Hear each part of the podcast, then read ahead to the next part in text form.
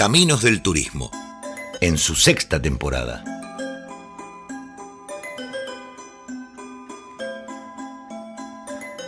Un recorrido por el entramado de la actividad turística, reflexiones, análisis, actualidad y opiniones sobre la actividad social con mayor desarrollo de estos tiempos. Con María Laura Borla, Sabrina Kisman y Marieta Iglesias.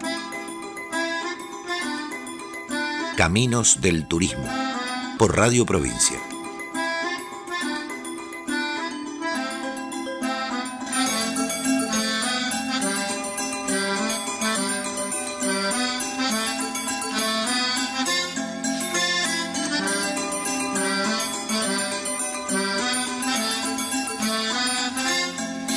Buen día, buen día, buen día a toda la audiencia. Buen día, Sabrina, ¿cómo estás?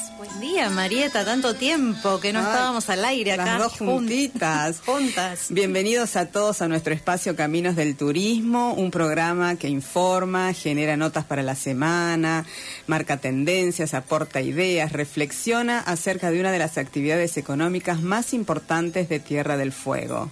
Y como siempre, agradecemos el espacio a Radio Provincia, a Mati, el operador, y a Darío Urruti, nuestro locutor. Así que muchas gracias a ellos y también a todo el público que tenemos en, eh, de que nos escuchan diferido, eh, que me van contando, ay, escuché tal programa, escuché tal otro, le mandamos, eh, una de ellas es Silvana, así que le mandamos a, un beso muy Sí, grande a Silvana. También eh, la mamá de la guía Lué. Ah, eh, mira. También nos escucha desde Buenos Aires y me imagino que María Laura y Claudio también nos estarán escuchando. Saludos a ellos. Un beso muy grande y ahí largamos. Larguemos.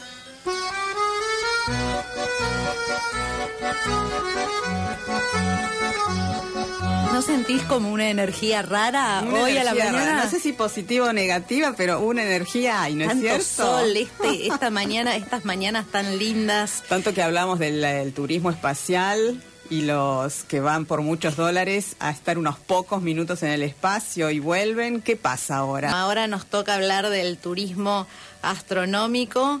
¿Millones en capricho o un segmento interesante, diríamos? ¿eh? El show esta vez fue en la Antártida. ¿Qué pasó? Eh, ¿Te levantaste, Marita? ¿Viste Sí, algo? me, me hiciste levantar, no vi nada. Yo estaba como muy ansiosa, así que a las 4 y 20 de la mañana quería ver si eh, ya sabíamos que no íbamos a ver nada desde, desde Ushuaia de este eclipse eh, total que fue esta vez, como decíamos, en la Antártida. Se vio más bien eh, desde el mar de Weddell, ¿no? que es la parte este de, la Antártida, al, al este de la, de la península antártica. Fue entonces este eh, segundo eclipse en el siglo en, en la Antártida. El anterior en el continente más austral ocurrió en noviembre del 2003 y el próximo va a ser en el 2039. Menos ¿Cómo mal que me levanté hoy, entonces, ¿no es cierto? Bueno, ¿A qué hora fue? Te fue justamente a las 4.34 am de la Argentina. ¿Y sabes cuánto duró? No, poquito. dos minutos. Mm. Sabes que la NASA lo transmitió desde su mm, eh, sitio de YouTube. Había casi 20.000 personas conectadas mirando el eclipse y bueno, haciendo comentarios que no se llegaban a leer de la, de la rapidez en que pasaban. Bueno, como decíamos, se vio de manera total desde la Antártida y parte de los océanos Atlántico, Pacífico y Antártico. eh, más bien el, el Atlántico y el Pacífico, y mientras que en una pequeñísima parte del este de Tierra del Fuego, es decir, si alguien estaba en la península Mitre o en la isla de los estados, tal vez pudo haber avistado algo. Por supuesto, desde el sur de Chile, Islas Malvinas, algunos puntos de Australia, Nueva Zelanda, Sudáfrica y Namibia. En el caso de Tierra del Fuego, como decía, solamente en la parte este, desde aquí, desde Ushuaia, no se pudo ver. Bueno, y nosotros traemos esto a reflexión de esta especie de turismo, porque realmente todos los barcos que zarparon de Ushuaia los días anteriores al 4 de diciembre, la mayoría lo hicieron con esa con ese objetivo, digamos, ¿eh? con, con esa el- temática. La- el atractivo de esos viajes a la Antártida era ir a ver el eclipse y muchas personas se engancharon en esto, estaban súper ansiosas por verlo. Y que planearon su viaje desde hace dos o tres años eh, atrás, ¿no? Que muchos de ellos, le, bueno, Claro, tuvimos sí, oportunidad eso- de, de estar en contacto con ellos y les consultamos de este tipo de cosas y bueno, nos decían que eso era un viaje muy esperado, muy planeado, eh, que estaban con toda la expectativa que iba a pasar con el tema de la pandemia, pero bueno, finalmente algunos primeros viajes eh, lograron finalmente este tan esperado y planificado viaje para ver el eclipse. Y lo que decíamos de las energías quizás negativas que da este eclipse y que por ahí se siente unos días antes también de que suceda, es lo que pasó en Chubut. la matanza de los pingüinos. ¿Qué, ¿Qué, cosa más eh, irregular, increíble, inesperada. Más de 90, 90 pingüinos muertos por un cerco de alambre electrificado y 140 nidos aplastados y tapados por una topadora que intentaba unir una parte del terreno de, de los dueños de ese lugar. Aledaño a la pingüinera de, Punta, Tombo. Querían hacer un camino de salida más rápida hacia, hacia el mar. No vamos a traer, a traer acá los entretelones de todo esto que fue, que parece ser que era el sobrino del dueño del terreno que quería que le den un, un lugar que supuestamente le pertenecía. Bueno, nada de eso nos importa a nosotros, pero sí nos importa que tanto trabajo que se está haciendo para un turismo sostenible, un turismo responsable, que, también implica en el, comportamiento de la comunidad, suceda, suceda esto, no se puede creer. Pero bueno, como alguien dijo, ¿no? Un verdadero ecocidio, porque más allá de lo que implica, ¿no? Una pingüinera de punto tumba desde el punto de vista ambiental, o turístico, ¿no? Hay que tener como muy poca sensibilidad para saber que estás causando daño a, otras eh, eh, bueno, a otras especies que, bueno, que podría haber sido eh, evitado o buscado la solución de, de otra manera. Por supuesto, estoy de acuerdo con vos.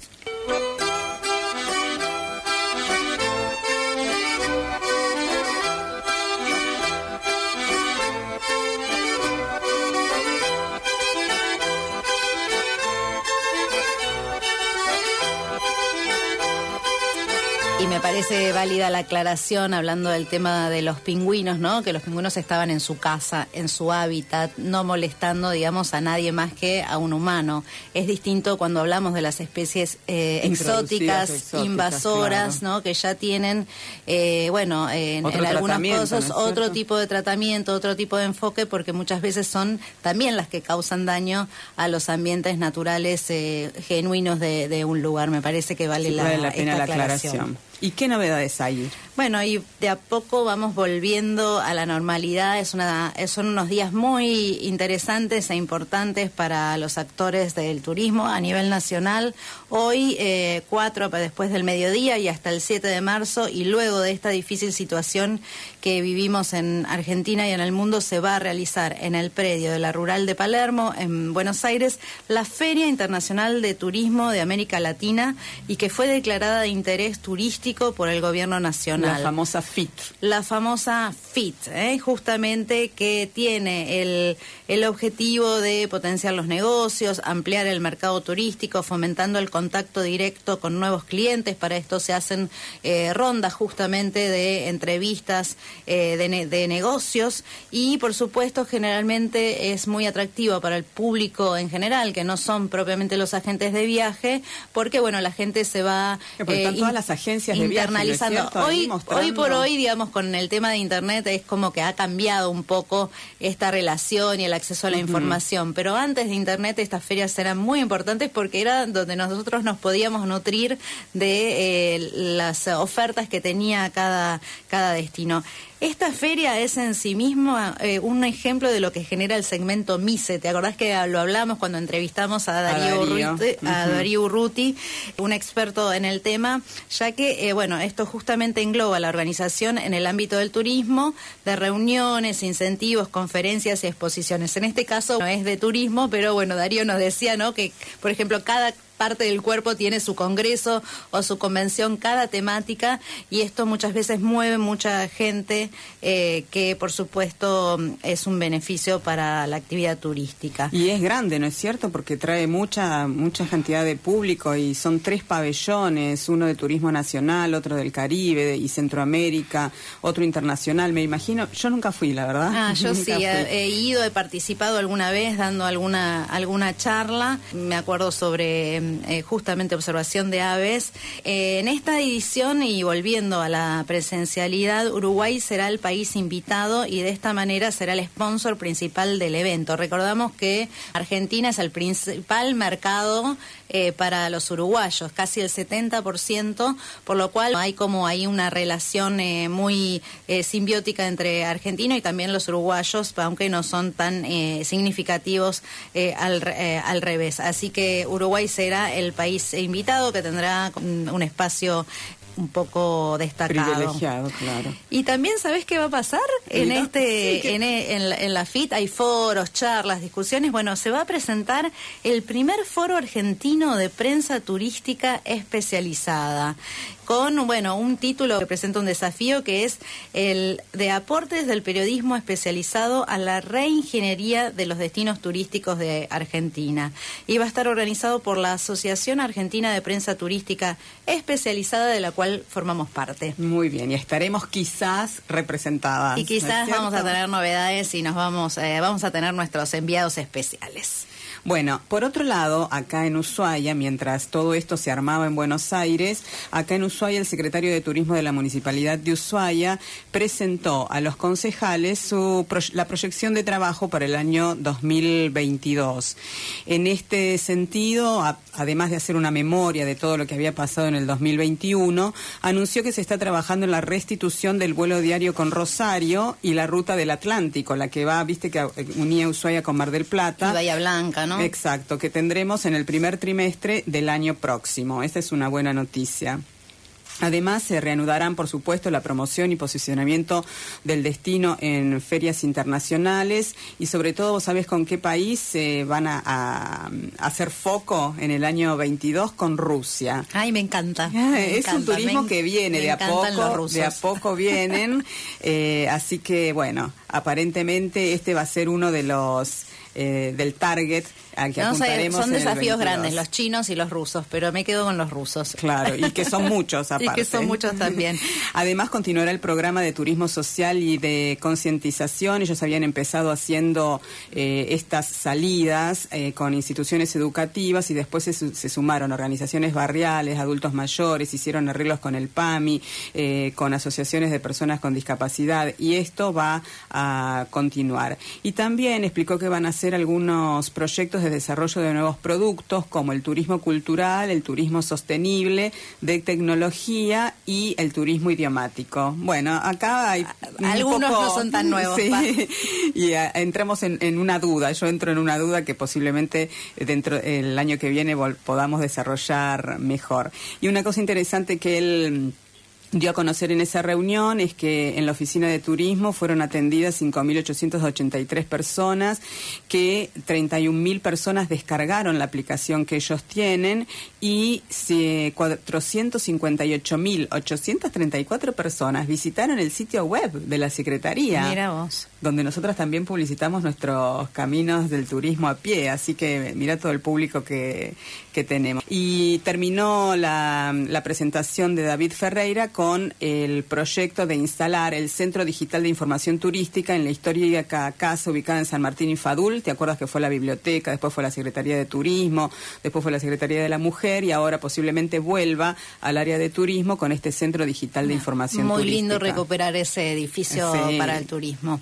Bueno, y por su parte, el presidente del Infotur hizo lo propio en eh, ante los legisladores, también anunciando el tema del presupuesto provincial de la cartera de turismo y bueno, lo que declaró era que eh, fue que van a hacer una fuerte inversión en infraestructura para poder posicionarse como o posicionarnos como un destino de excelencia. Esto fue ante la comisión número 2 de Economía de la Legislatura Provincial, entre el, presupuesto que es bastante importante, ¿no?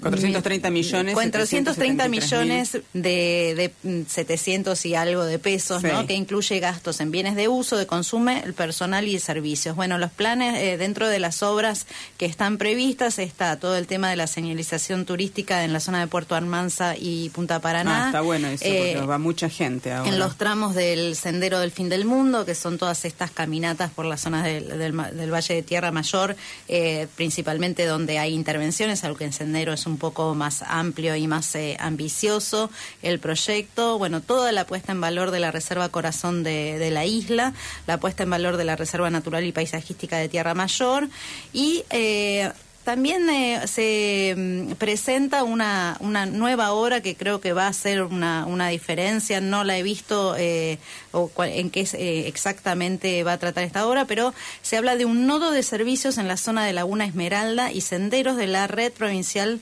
de la Reserva Tierra Mayor. Se pretende hacer un área de bar, una proveeduría, cocina. Bueno, ¿vieron? Mm. Cuando explotan esos lugares los fines de semana. Claro, bueno, pero principalmente para destacar, eh, aparte de baños, una área de informes y un centro de atención primaria. Recordemos que la semana pasada eh, estuvimos en, en entrevistando a Federico de la Comisión de Auxilio y bueno, ellos contaban que la, la mayor parte de las intervenciones las han hecho en ese área, así que me parece importante tener un lugar de soporte, de apoyo eh, para, bueno, por un tema más bien de, de seguridad. Y por supuesto, bueno, todo el tema de la promoción turística, que bueno, eso ya es como Y está un lindo porque van a clásico hacer, viste, importante. el Congreso Internacional de Turismo Argentino. ¿no? Aquí el CITA. lo el CITA, eh, así que bueno, hay como buenos proyectos y bueno, entre otros también la presentación del, del plan de desarrollo estratégico de turismo de la provincia, la actualización del plan que se va a presentar un adelanto el lunes en la FIT y posiblemente en marzo se haga la presentación eh, del plan en sí mismo eh, a nivel eh, local. Y si Dios quiere, para cerrar el año tendremos eh, una entrevista con Dante Kerciali, el presidente del Instituto Fuino de Turismo. Dios quiera que sea el sábado que viene. Vamos a ver si, si se nos da. Bueno, y ¿sabéis qué otro lío que hubo también en el paso fronterizo San Sebastián? Que es, eh, sobre todo, eh, un- la frontera para nosotros ir al norte de Argentina, pero también es el paso internacional para ir a Chile, que está cerrado. Entonces ahí se arma una vivimos en confusión. una isla, por ahí al que no lo sabe todavía. Claro, y ahí se arma una confusión porque vos podés pasar para ir a Argentina, pero eh, ten- si también es un paso fronterizo y aparentemente los colectivos, viste que hemos visto en la ciudad varios colectivos que vienen del norte de, de Argentina trayendo gente, eh, supuestamente siempre te piden un papel que es el cruce por el por la frontera Es una eh, habilitación chilena. Una internacional. habilitación que- Una habilitación internacional para cruzar Claro. una frontera. Claro. Eh, supuestamente la necesitas para ir a Punta Arenas. Se supone que no la necesitarías para venir acá, pero esa habilitación se te pide. Como el paso fronterizo internacional no está abierto, ese papel no se está, la CNRT no la está dando.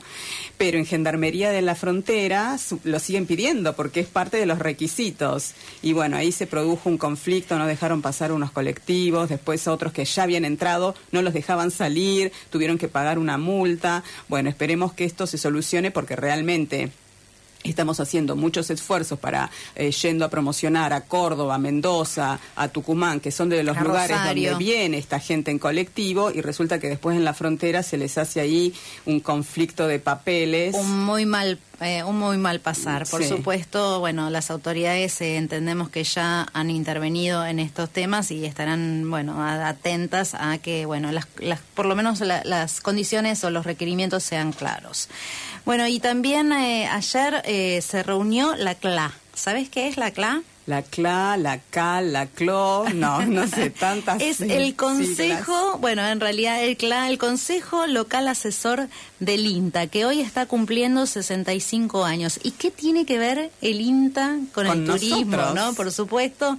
Bueno, lo traigo a colación porque, bueno, tenemos puntos en contacto. Eh, acá el, el INTA tiene, digamos, eh, la, mm, eh, bueno, la función de aportar todo su soporte técnico a los productores locales, eh, productores eh, agro de- del agro, ¿no? De eh, agroecológico tienen distintas líneas, por supuesto, eh, desde la madera a productos que se pueden consumir principalmente en, en la gastronomía. Bueno, se habló también del potencial que hay para poder producir eh, todo lo que son los productos de granja. En este sentido, bueno, se está trabajando fuertemente en toda la zona de Almanza, pero también en algunos eh, casos en producciones eh, en Ushuaia. Hubo una micóloga, una especialista en hongos que habló justamente del micoturismo, algo que se está desarrollando ya en Patagonia Norte y que bueno, vamos a tratar también de, eh, de investigar y dejar para futuros programas este, este punto, cómo están trabajando ya en Patagonia Norte eh, en cuanto a la lo que tiene que ver en poner en valor a todo el tema de los hongos silvestres. Algo que pregunta mucho la gente, ¿no? Sí, eso te iba a comentar. Los franceses, que es el grupo que yo atiendo, eh, siempre en fines de febrero, marzo, que es cuando más se ven los hongos silvestres acá, estamos en todas las salidas al parque, por lo menos es el tema de conversación, son los hongos. Así que me parece una buena idea eh, desarrollar este mico. Mico me suena un poquito feo, pero mico turismo está ¿Y quién es el presidente del, de la CLA? Bueno, la referente es eh, el eh, Fabián Bolleras, quien fuera también eh, secretario de, Ambiente. bueno, había algunas autoridades o referentes del INTA eh, a nivel a nivel local.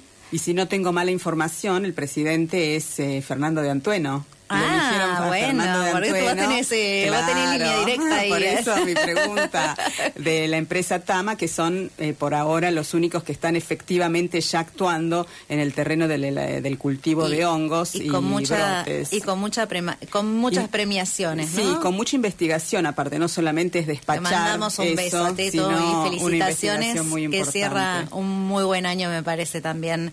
Eh, y un aporte muy importante a nivel local en este sentido, demostrar ¿no? la posibilidad de desarrollar eh, nuevas eh, áreas. Eh. Bueno, y para cerrar las noticias locales, vos cerrás el primer año de la maestría en estudios antárticos, que lo, lo anunciáramos al principio de año y mira, ya llegaron a su final.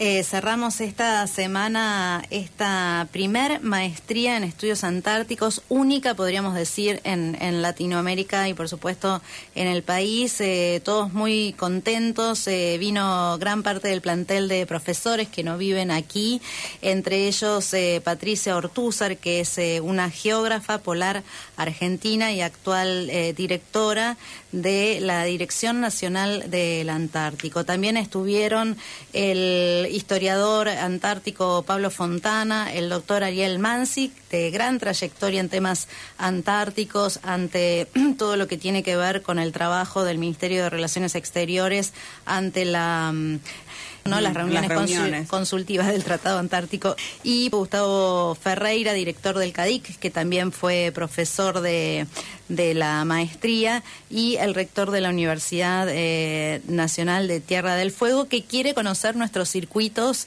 eh, a pie que está justamente basado en Antártida. Así que eh, se habló mucho de esto, ¿no? De poder trabajar en un relato nacional, en un relato argentino que tiene que ver con nuestra historia antártica. Recordemos que Argentina es el país que tiene presencia permanente y más antigua en la Antártida desde el año 1904 eh, con la base Orcadas y que fue eh, muy activo para la firma del Tratado Antártico y por supuesto tiene un rol eh, esencial como puerta de entrada a la Antártica, a la Antártida con todos estos cruceros. Así que eh, bueno, esperamos también dar un espacio a su directora, a la directora de la maestría, Marisol Vereda, quien bueno, seguramente vamos a poder hacer en algún momento algún programa del primer, del primer año, ¿no es cierto? Y bueno, y algunos bueno, algunas participación que nos cuente un poco su, su sentir en este en este cierre.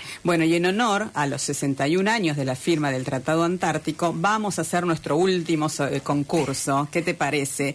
Hoy será sobre la Antártida y tenés tiempo hasta el viernes 17 de diciembre a las 18 horas para responder. Vamos a ponerte un poquito en tema y después lanzamos la pregunta.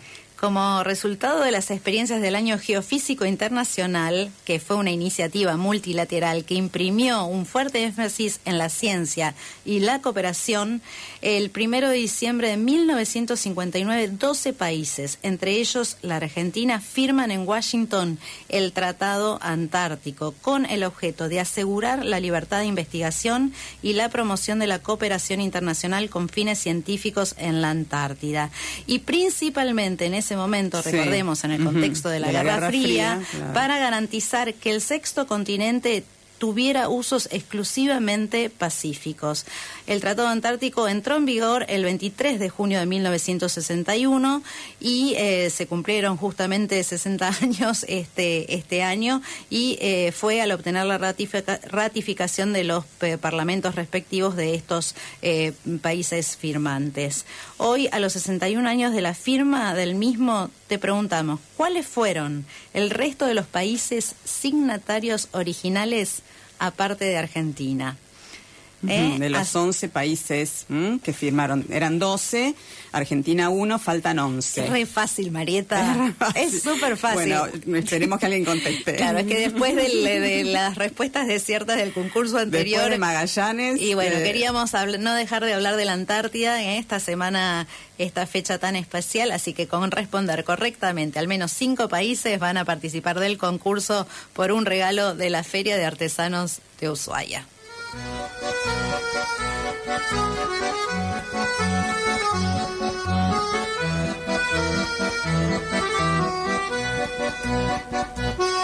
Bueno, y dentro de las noticias nacionales, eh, yo no sé si te acuerdas que dentro de la reunión de la Organización Mundial del Turismo se iban a elegir a los mejores pueblos eh, turísticos que tenían alguna impronta de mejoramiento, que facilitaban el turismo rural. Y en Argentina, el pueblo que salió eh, beneficiado eh, con este premio, con esta distinción, es Caspalá, el pueblo de Jujuy que fue elegido entre los mejores del mundo como ejemplo del turismo rural.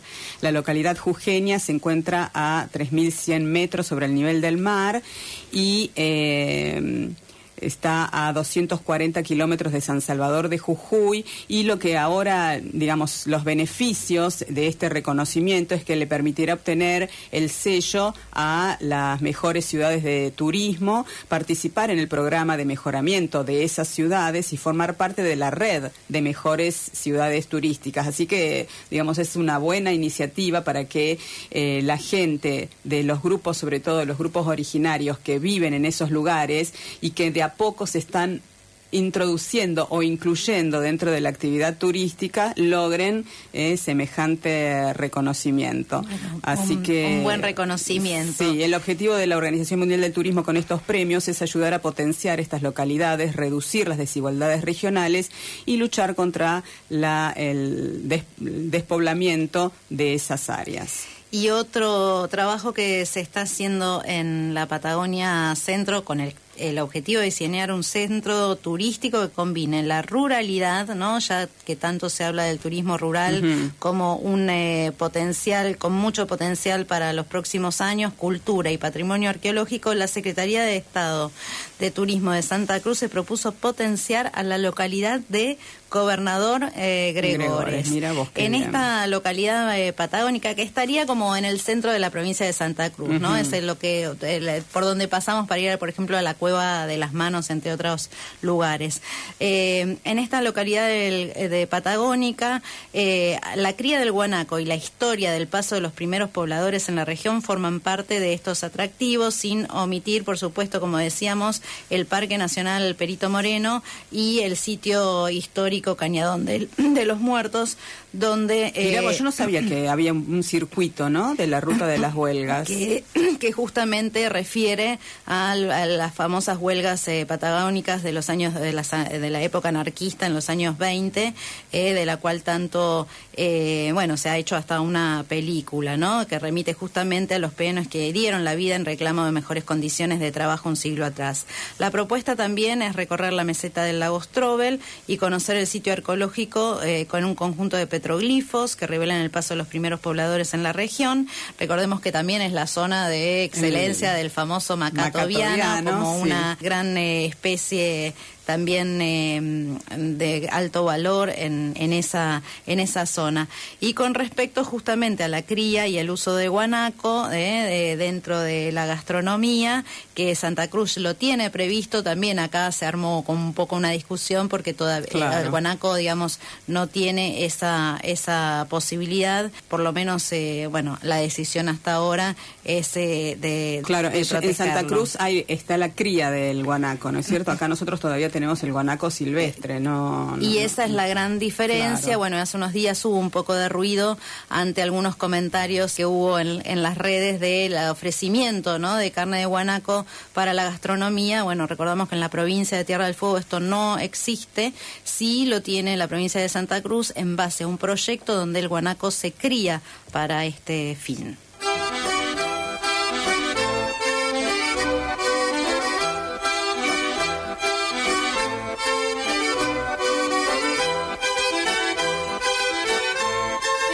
Y las noticias internacionales no podemos eh, omitir eh, toda esta preocupación y la reacción eh, por el Omicron, ya lo adelantamos en, en, el flash, esta cepa que fue identificada en Sudáfrica, con lo tanto, por lo tanto ahora Sudáfrica es la que está en, en la mira, ya algunos países como Israel, Marruecos, al que se sumó Japón y Corea del Sur, no permiten llegar aviones del continente africano, Estados Unidos ahora va a aumentar su restricciones y va a exigir un PCR con un día de anticipación. Antes eran las 72 horas, ahora va a ser eh, con un día de anticipación.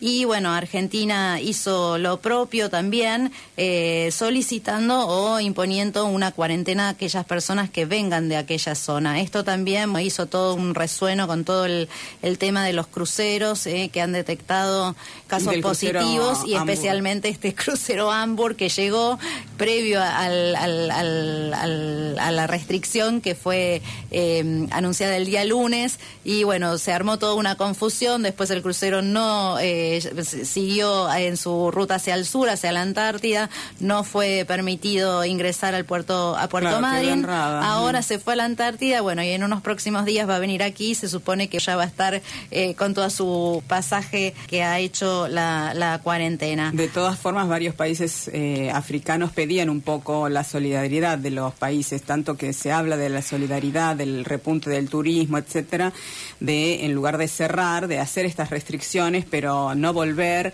a, cerrar a estos países que no puedan ni salir ni entrar gente para no, hay que hacer una lectura tal vez más profunda, una lectura política, ¿no? Cuáles son esos países que se ven afectados, de qué manera se ven afectados y el tema de la, bueno, desigualdad también en cuanto a el tema de las vacunas. Así que a cuidarse más que nunca también. Recordemos que nuestra provincia hoy está abierta al turismo internacional y bueno, es importante que continuemos con todos los protocolos como se vienen aplicando, porque si no... Activando muy ¿eh? bien. Y activando muy bien. Así que bueno, a todos aquellos que tengan... Eh, posibilidades de, tener contacto con turistas, eh, no dejar de tenerlo en cuenta y bueno, nosotros también como sociedad seguir teniendo en cuenta que la pandemia todavía no terminó. Y para terminar las noticias internacionales, hubo la reunión que habíamos dicho de la, Asamblea Anual de la Organización Mundial del Turismo, así como tenemos las asambleas anuales nosotros cuando participamos en organizaciones no gubernamentales. la OMT. ¿Qué le dirá la IGJ a la OMT? Eh? Bueno, ahí se renovaron autoridades y continuó electo el mismo secretario general que, que venía ya de hace cinco años, el georgiano Surab Polo Likashvili. Ah, muy bien. y la próxima reunión eh, de la OMT eh, será en el país de Uzbekistán y el Día Internacional del Turismo 2022 se va a celebrar, que es el 27 de septiembre, en Bali, Indonesia. El viaje no acaba nunca. Solo los viajeros acaban. E incluso un viaje puede prolongarse en memoria, en recuerdo, en relatos. El fin de un viaje es solo el inicio de otro. Hay que ver lo que no se ha visto, ver otra vez lo que ya se vio, ver en primavera lo que se había visto en verano, ver de día lo que se vio de noche, con el sol lo que antes se vio bajo la lluvia, ver la siembra verdeante, el fruto maduro, la piedra que ha cambiado de lugar, la sombra que aquí no estaba. Hay que volver a los pasos ya dados, para repetirlos y para trazar caminos nuevos a su lado. Hay que comenzar de nuevo el viaje, siempre. El viajero vuelve al camino. José Saramago, Viaje a Portugal. Es una invitación a pensar de Caminos del Turismo.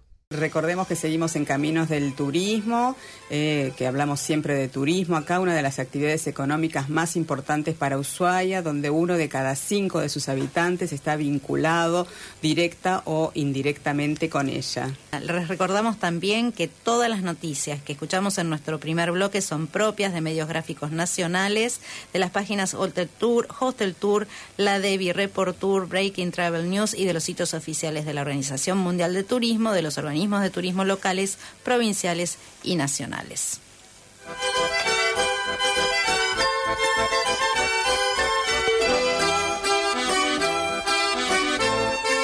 Bueno, y dijimos que eh, Tierra del Fuego también va a participar de la famosa FIT, eh, la Feria Internacional de Turismo, y esta vez van a haber 34 prestadores de turismo, entre agencias de viajes, servicios turísticos, alojamientos, representantes de las Secretarías de Turismo de Ushuaia, Tolwin, Río Grande, la Agencia de Desarrollo Ushuaia y por primera vez la participación de la Cámara Hotelera y Gastronómica de Tierra del Fuego.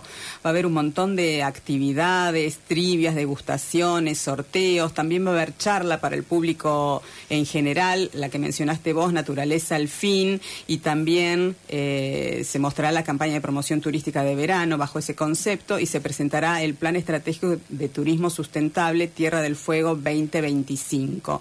Ahora, para hablar de todo esto, tenemos eh, el honor de contar con Marcela Núñez, titular de Ushuaia Outdoor, técnica en turismo y también técnica en comunicación social, siempre actualizándose, participando y buscando la excelencia para su trabajo. Eh, ¿Cómo estás, Machi?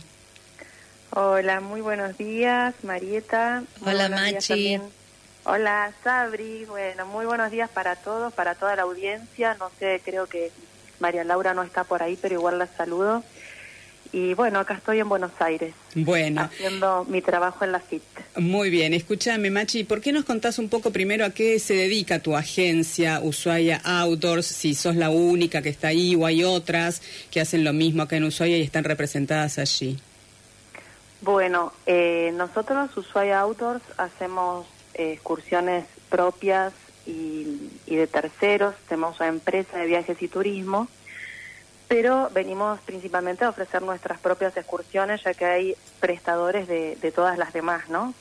Nosotros eh, tenemos excursiones en 4x4, visitas al Parque Nacional, eh, tenemos el parque también con trekking y canoas, que es una excursión bastante eh, como no tan común. Claro, estarías dentro del rubro de turismo aventura, ¿no es cierto? Turismo, turismo aventura, que no quiere decir que igual eh, depende lo que el pasajero requiera, también a veces las excursiones no son tan aventura, pero como hemos hablado en otras oportunidades con Sabri, en Ushuaia todo es aventura casi.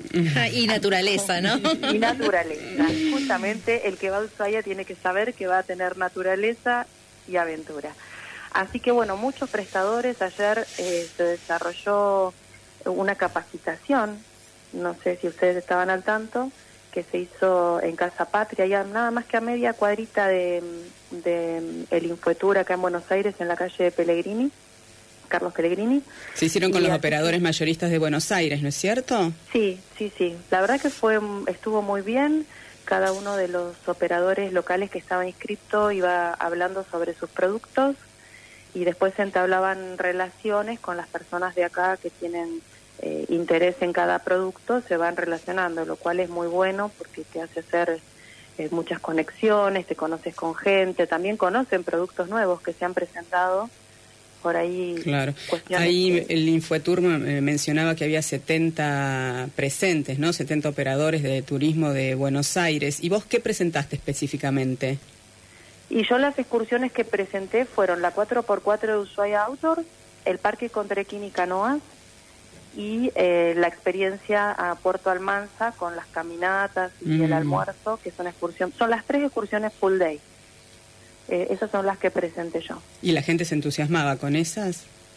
La gente se, entusiasma con todo. Mm. Después hay que ver qué es lo que la gente llega a vender, pero lo importante es que sepan en qué consiste cada excursión, con respecto, por ejemplo, a los trekking, es muy importante que ellos sepan cómo lo tienen que vender, para qué tipo de gente, cómo tiene que venir la gente preparada, con calzado, si se puede conseguir calzado en alquiler, todas esas cosas que por ahí está mucho mejor poderlas transmitir en directo, ¿no? Claro, los, los detalles, y aparte que son excursiones eh, como que tienen otro tipo de contenido y se me hace un poco más, bueno, un, poco más caras o con un costo más alto que las tradicionales y, y, más cortas, ¿no? Marcar esa diferencia de por qué también esas excursiones tienen otro, otros valores, me imagino. Sí, por supuesto que todos acá lo que sí conocen es la excursión eh, convencional al parque, lagos y navegación. Claro.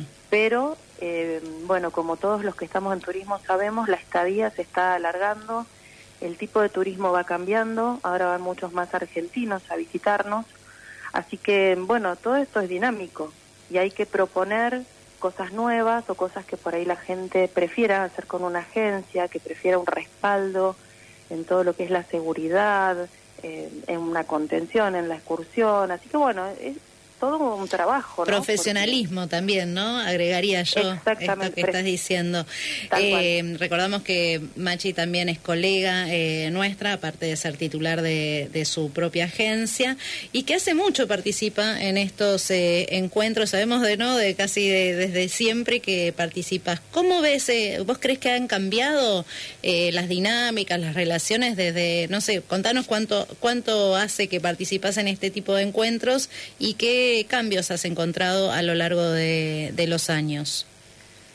Mira, yo vengo creo que desde el 2008, la verdad que no lo recuerdo porque empecé a venir con la agencia que teníamos antes, eh, que ya no tenemos más, después adquirimos Ushuaia Outdoors eh, y pasamos del convencional a la aventura, em, pero desde el 2008 más o menos que yo vengo y los cambios son tremendos, tremendos en todo sentido, porque la tecnología ha cambiado notablemente y eso se ve, por supuesto, reflejado en lo que son los stands, en lo que es la forma de ofrecer los productos turísticos, eh, la venta, eh, así que sí, todo, todo está cambiado, modernizado. Claro, eso te quería preguntar. ¿Cómo se organizan ustedes? ¿Cuán grande es el stand? ¿Dónde, dónde están? ¿Qué, ¿Cómo lo decoran? Eh, y si son todas las empresas juntas, ¿tienen horarios? Sí, el stand es de, es de Tierra del Fuego. Entonces todas las empresas van y, comparten un stand que yo todavía no fui porque voy a ir a la tarde. Claro, abre a la tarde, ¿no? Pero mm, eh, según lo que vi y lo que estuvimos eh, conversando con los chicos del Infotour, esta vez ni bien entras a la rural está nuestro stand. o ah, sea que la ubicación es inmejorable. Y ahí compartimos todos, cada uno al lado del otro, pero generalmente es un stand eh, amplio, con mucha circulación, viste, como bien preparado. No lo vi este año, te digo, pero eh, creo que va a estar bien.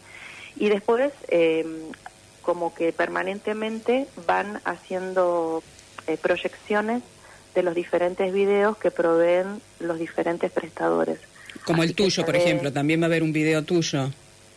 Sí, yo tengo tres videos ah. que hice, cada uno son de dos minutos, pero bueno, eh, vamos a, ver, espero que estén, espero que estén porque ayer tuve unas, unas fallas técnicas.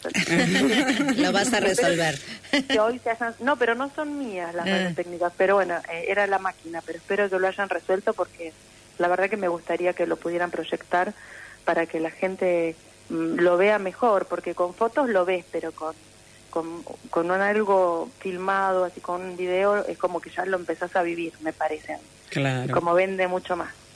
Y a mí siempre me queda la duda de cuando vos asistís a este tipo de encuentros y de eventos, si vos tenés alguna estrategia como para saber después si tus clientes vienen por el trabajo que hiciste en la feria o eh, cómo seguís eh, los contactos, vos los volvés a, llamar, ellos ya te llaman, ¿cómo, cómo haces, eh, cómo sabés cuán efectivo es estos encuentros para vos? Mira, realmente con público, al público en general que abre, por ejemplo, el sábado y domingo, hasta ahora yo nunca es que tengo eh, tanta eh, tanta gente que viene directo y que me compra y que yo me entero, porque la verdad que no le hago tanto seguimiento, porque mi empresa es una empresa chica y yo no tengo el tiempo de andar, eh, por ejemplo, siguiendo todos estos casos. Pero lo que a mí más me conviene es el contacto con agencias, que es lo que se desarrolla el día lunes y martes y ahí sí, uno con las agencias que están interesadas en tu producto o que les hagas el receptivo en Ushuaia, eh, ahí sí es interesante. Recordamos que el lunes y el martes es solo para agentes de viaje, ¿no? Que no es que solamente el sábado y domingo va a ser eh, público general y eh, justamente estas rondas de negocios y estos encuentros, estas posibilidades que estás comentando va a ser el día lunes y martes. ¿Es así? Sí, es así, pero te quiero decir otra cosa. Sí. Este año se va a permitir la venta de productos eh, en el stand. O sea, el sábado y domingo empezó a ser como un poco más eh, interesante ir porque antes te imaginas que era solo ruido porque todos llevan su música, sus bailes, sus cosas y bueno, era como que terminaba muy aturdido y mucha gente pasa a ver qué le regalabas, ¿viste? Pero eh, lo que cambia es que bueno, este este año creo que ya la última la última FIT que hace dos años fue en el 2019 antes de la pandemia ya se permitía, pero como que no estaba todavía tan eh, agilizada la cosa, pero este año sí se va a permitir vender. Es decir, que vos llevaste tu postnet, por ejemplo. yo, tengo mi, tengo mi mercado pago en el teléfono. Claro, y con eso la gente ya se está manejando. Ahora mercado pago acá en Buenos Aires es todo, es la vida. Yo llegué al aeropuerto esperando encontrarme con las maquinitas del taxi y las maquinitas ya no existen y tenía que hacer mi código QR para poder tomar el taxi y hacer la fila en el aeropuerto. O sea, todo está modernizado, chicas, hay que ayornarse porque si no nos requedamos. Bueno. sí, yo todavía creo que ni eh, sé qué es Mercado Pago, pero sí, ya me voy a ayornar. Bueno, las billeteras virtuales, digamos. Cuando vuelvas, eh, Machi. Les voy, a, tener que enseñar, cuando vuelva les hago un curso porque el mío fue acelerado. La próxima capacitación. eh, ¿Y asisten eh, muchas agencias de, de, este mismo rubro, de tu mismo rubro? O sea, por, por rubros hay muchos representantes. Eh, yo vi varias, pasa que todas todavía no están. Eh, la verdad que no, no, no, no leí, porque tenemos en realidad una app donde está toda la información Sé que vienen varias agencias de turismo aventura, también están las agencias grandes de venta de convencional que siempre todos los años vienen, viene el trencito y la por ahí la más eh, lo, más novedoso este año es que vino gente de Tolwyn y de Río Grande que normalmente no participan tanto, pero eh, ayer tuve oportunidad de conocer gente de, de Tolwyn y de Río Grande, así que está bueno igual para que nosotros mismos conozcamos los productos que incluso podemos hasta comercializar. Entre ustedes, claro, vos también te enterás de nuevos productos de Tierra del Fuego. eso te quiero decir, que entramos en contacto y además a través de una relación informal, lo cual hace que eh, como que es otra cosa, no es que vienen y te lo venden, sino que a través de la charla informal eh, como mejor, es, me parece que es mejor el contacto que se, que se, establece con los colegas. Otra otra confianza también a la hora de no requerir información y, y hacer acuerdos también, ¿no? Tal cual, además viste cómo es ahora, ahora ya te conoces, te pasas el WhatsApp o con el código QR ya tienen todos los datos de tu empresa, entonces es como conocerse personalmente para mí también tiene todavía a partir de, a, pesar de todo lo que es la virtualidad que nos estuvo salvando este tiempo, lo personal no se pierde, ¿no? claro, es justo lo que yo te iba a preguntar, porque con tanta información a la que puede uno acceder, podría elegir A, B o C, da casi lo mismo. ¿Qué hace que un cliente te elija a vos y no al otro que está dentro de, de las posibilidades que ofrece Internet? Creo yo que justamente a veces puede ser el precio, pero otras veces debe ser ese contacto personal, ¿no es cierto? Mira, yo creo que eh, la, relación con el cliente va a depender de muchas cosas. También va a ser el seguimiento que vos le das cuando él te hace las consultas, que a veces te consulta, te consulta y no te termina comprando nada, pero que hay que tener paciencia porque este es nuestro trabajo. Eh, qué sé yo. El trabajo de la venta, ¿no? el trabajo de la venta es muy difícil y tiene mucho que ver con la empatía de la persona, eh, con la información que vos le vas pasando, no solo con el precio, sino que también yo lo que hago hincapié mucho es que una vez que la persona te compra hay un después, que incluso ahora por la pandemia o por una cancelación de vuelos o por lo que sea, eh, vos podés llegar a necesitar una ayuda de un ser humano no de una máquina. ¿A, quién no le ha pasado de que tenés que solucionar algo y te mandan de un número a otro, de una página a otra y terminás agotado?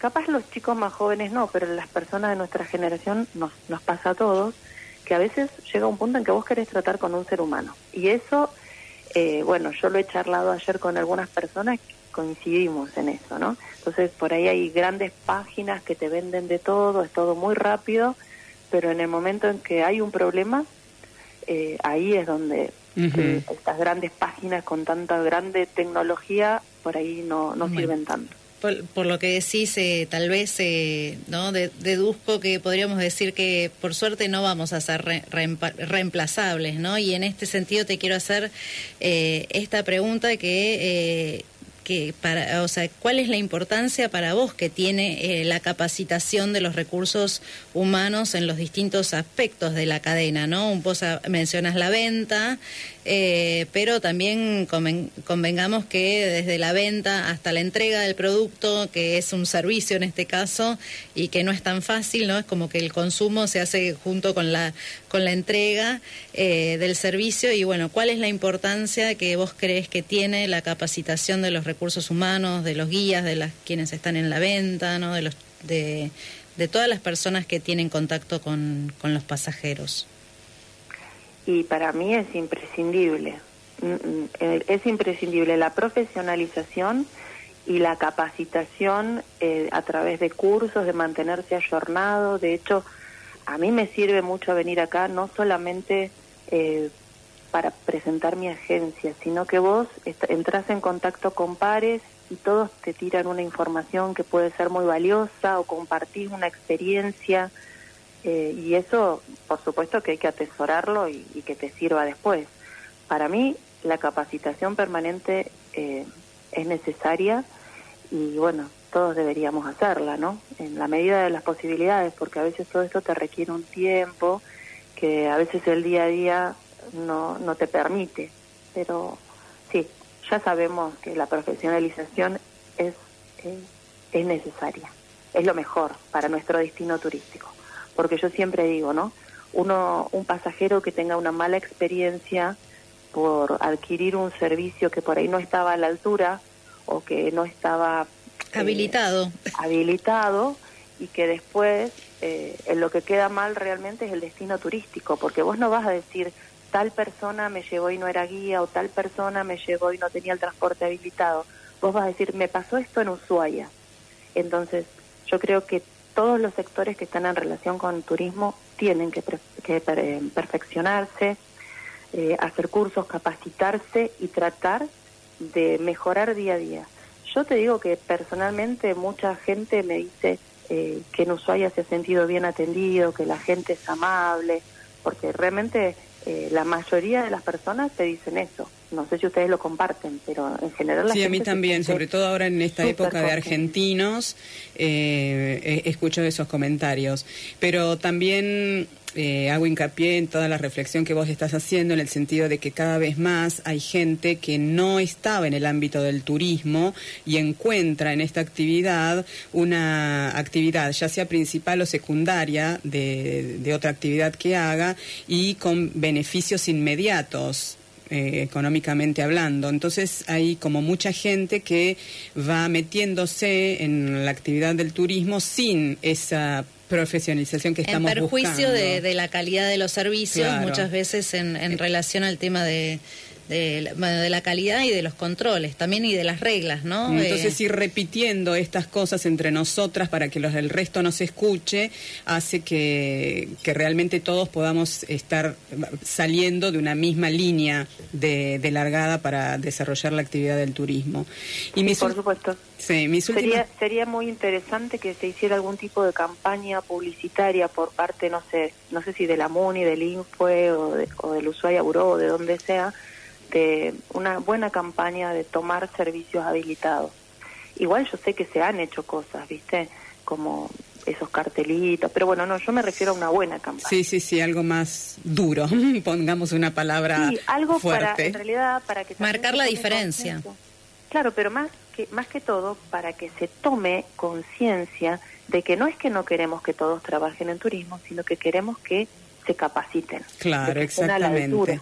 Bueno, y justamente la última pregunta que yo te quería hacer con respecto a este tema de, de, este, de las posibilidades de trabajo, de la actividad turística, sobre todo en los días que va el público en general, me muero si me contestás que sí. ¿Alguien te pregunta por paseos en taxi?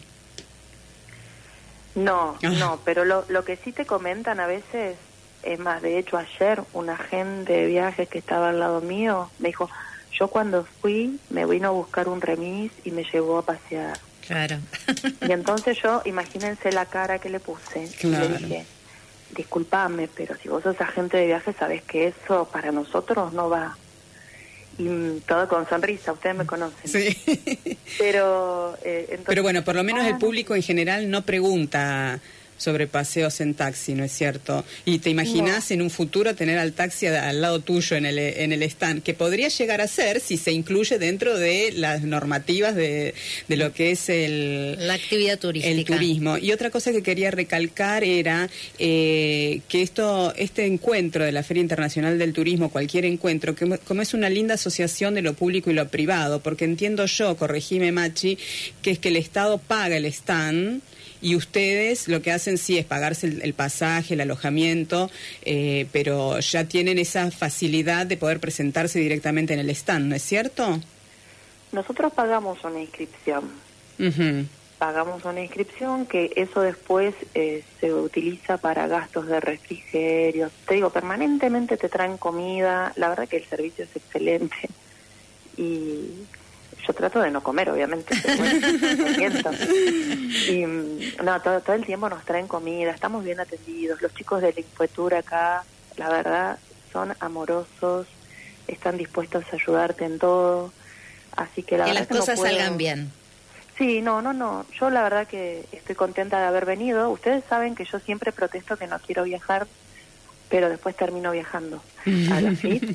Así que no, creo que para mí es un mal necesario, porque yo viajo, protesto, pero la verdad que me encanta estar acá, estar en contacto, conocer cosas nuevas. Siempre me llevo algo nuevo, así que después se los voy a comentar. Eh, realmente no, estoy contenta. Así que voy a hacerle hoy, voy a ponerle el pecho al, a lo abierto al público. claro. de 14 a 21, ¿no es hoy? Es de 14 a 21. Ah, bueno, después nos, larga la jornada. Después nos contás el top 5 de las preguntas eh, más eh, mayormente realizadas, de lo que pregunta la gente. Eh, en, en, realidad la gente, ¿sabes qué? Se acerca y te dice, ay, qué lindo, ojalá pudiera ir, pero es tan caro.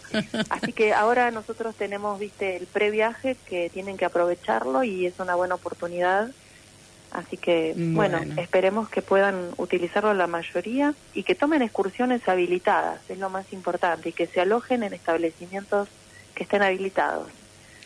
Perfecto. Que somos los que bueno, me alegro entonces que, estés ahí, que realmente la feria sirva, no solamente para Tierra del Fuego, sino para todo el país, ese encuentro de todos los prestadores de, turismo, agencias de viajes, alojamientos y los organismos oficiales en esta que sería como la mayor feria, ¿no es cierto?, de importancia a este nivel general. Después hay otras ferias más particulares de cada rubro, pero esta a nivel general creo que es bastante exitosa. Así que, bueno, te agradecemos mucho la entrevista, Machi, que estés allá. Como si no hubiese pasado nada en estos últimos, en este último año y medio, ¿no? Vuelve todo a la ah. normalidad, así que nos alegramos que estés allí. Gracias por este contacto, la entrevista.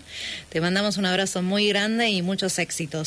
Bueno, muchas gracias a ustedes. Ya les voy a contar todo cuando vuelva. Un placer atenderlas. Bueno. para todos, para toda la audiencia que es muy grande. Ah, gracias. Y bueno, mis felicitaciones como siempre porque ustedes también hacen un programa de turismo y de profesionales de turismo, que es lo más importante. Bueno, y de buenas profesionales, las quiero un montón. Chao, gracias. Un eh. beso, gracias. Hasta luego. Chao. Tu alojamiento en el Calafate es Edelweiss Hostel. A solo 200 metros de la nueva terminal de ómnibus.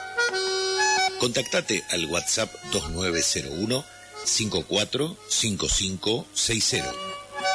Por email edelush.hotmail.com o encontralo en los portales de hotelería o en las redes como Edelweiss Hostel.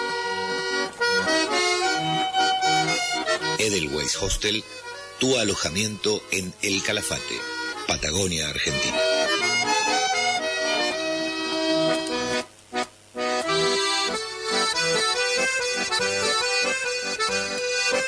Feria Artesanal Ushuaia, de Maipú y La Serre.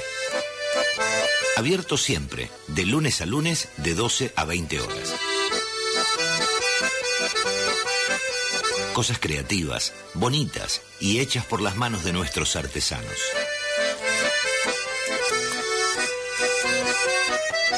Búscanos en Instagram y Facebook como Feria Artesanal Ushuaia.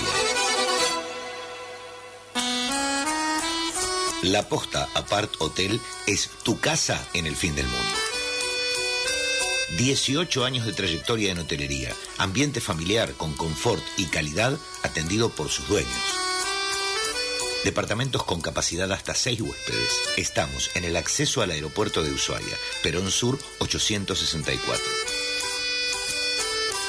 WhatsApp 2901 588554 y en Instagram La Posta Apart Ush, nuestra página web www.apartlaposta.com.ar. La Posta Apart Hotel, tu casa en el fin del mundo.